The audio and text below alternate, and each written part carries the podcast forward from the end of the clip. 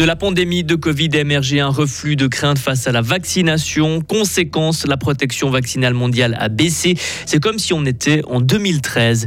Les aficionados du gruyère doivent prendre leur mal en patience. La nouvelle maison du gruyère à Pringy se fait attendre. Avoir un vélo qui embarque ses courses, ses enfants, une vraie concurrence à la voiture. Fribourg lance une campagne pour faire connaître les vélos long tail. Alternance d'averses et d'éclaircies avec 14 degrés aujourd'hui. Le week-end va rester changeant, mais il fera un peu moins frais. Vendredi 21 avril 2023. Bonjour Vincent Douce. Bonjour à toutes et à tous. 67 millions d'enfants dans le monde privés de vaccins vitaux ces dernières années. C'est le constat fait hier par l'UNICEF et c'est inquiétant. Cela représente un bond en arrière de 10 ans. La faute à la pandémie de coronavirus et au scepticisme face à la vaccination. Qu'en est-il en Suisse et dans le canton de Fribourg? Nous avons posé la question au pédiatre Damien Barbet, membre du comité de la Société des pédiatres fribourgeois. Moi, je n'ai pas remarqué de crainte ou de modification euh, de la vaccination.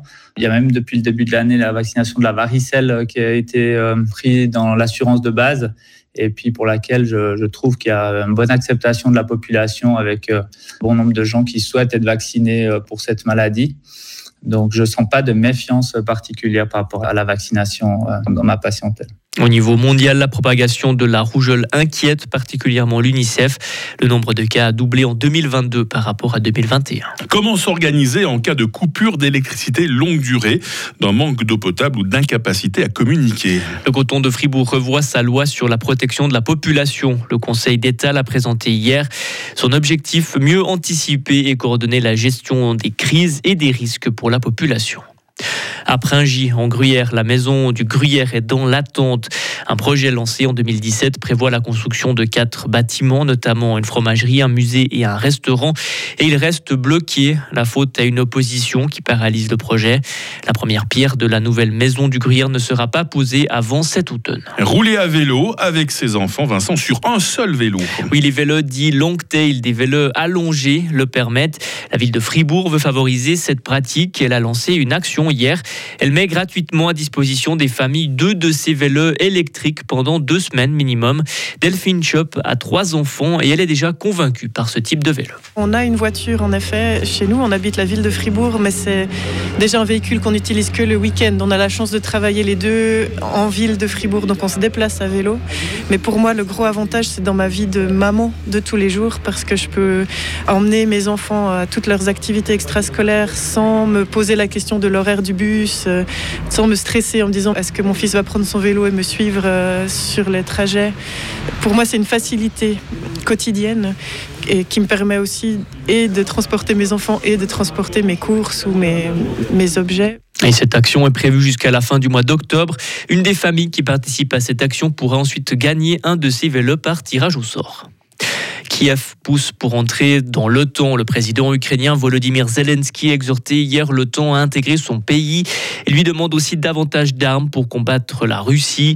Kiev voit l'OTAN comme une assurance vie, comme la seule réelle garantie de sécurité face à la Russie.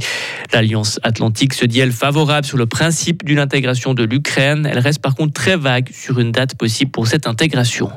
Et l'Ukraine toujours qui veut un sommet avec l'Amérique latine. Le président ukrainien, toujours lui, Volodymyr Zelensky, a demandé hier le soutien du Mexique pour organiser un sommet avec les pays d'Amérique latine.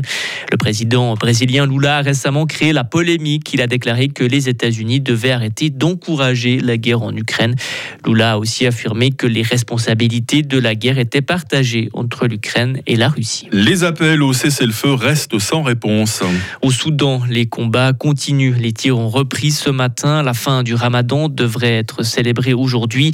Et à cette occasion, l'ONU avait espéré un répit pour les civils. Hier, les États-Unis ont annoncé envoyer des militaires dans la région du Soudan pour faciliter une éventuelle évacuation de leur ambassade. Et Joe Biden pourrait rempiler. Le président des États-Unis pourrait annoncer la semaine prochaine sa candidature à une réélection en 2024. Jamais une personne aussi âgée n'a siégé à la Maison-Blanche. Joe Biden a aujourd'hui 80 ans et il aurait 86 ans à la fin d'un possible second mandat. Vincent Douce pour l'actualité. Merci Vincent. Vous revenez à 8h30. Retrouvez toute l'info sur frappe et frappe.ch.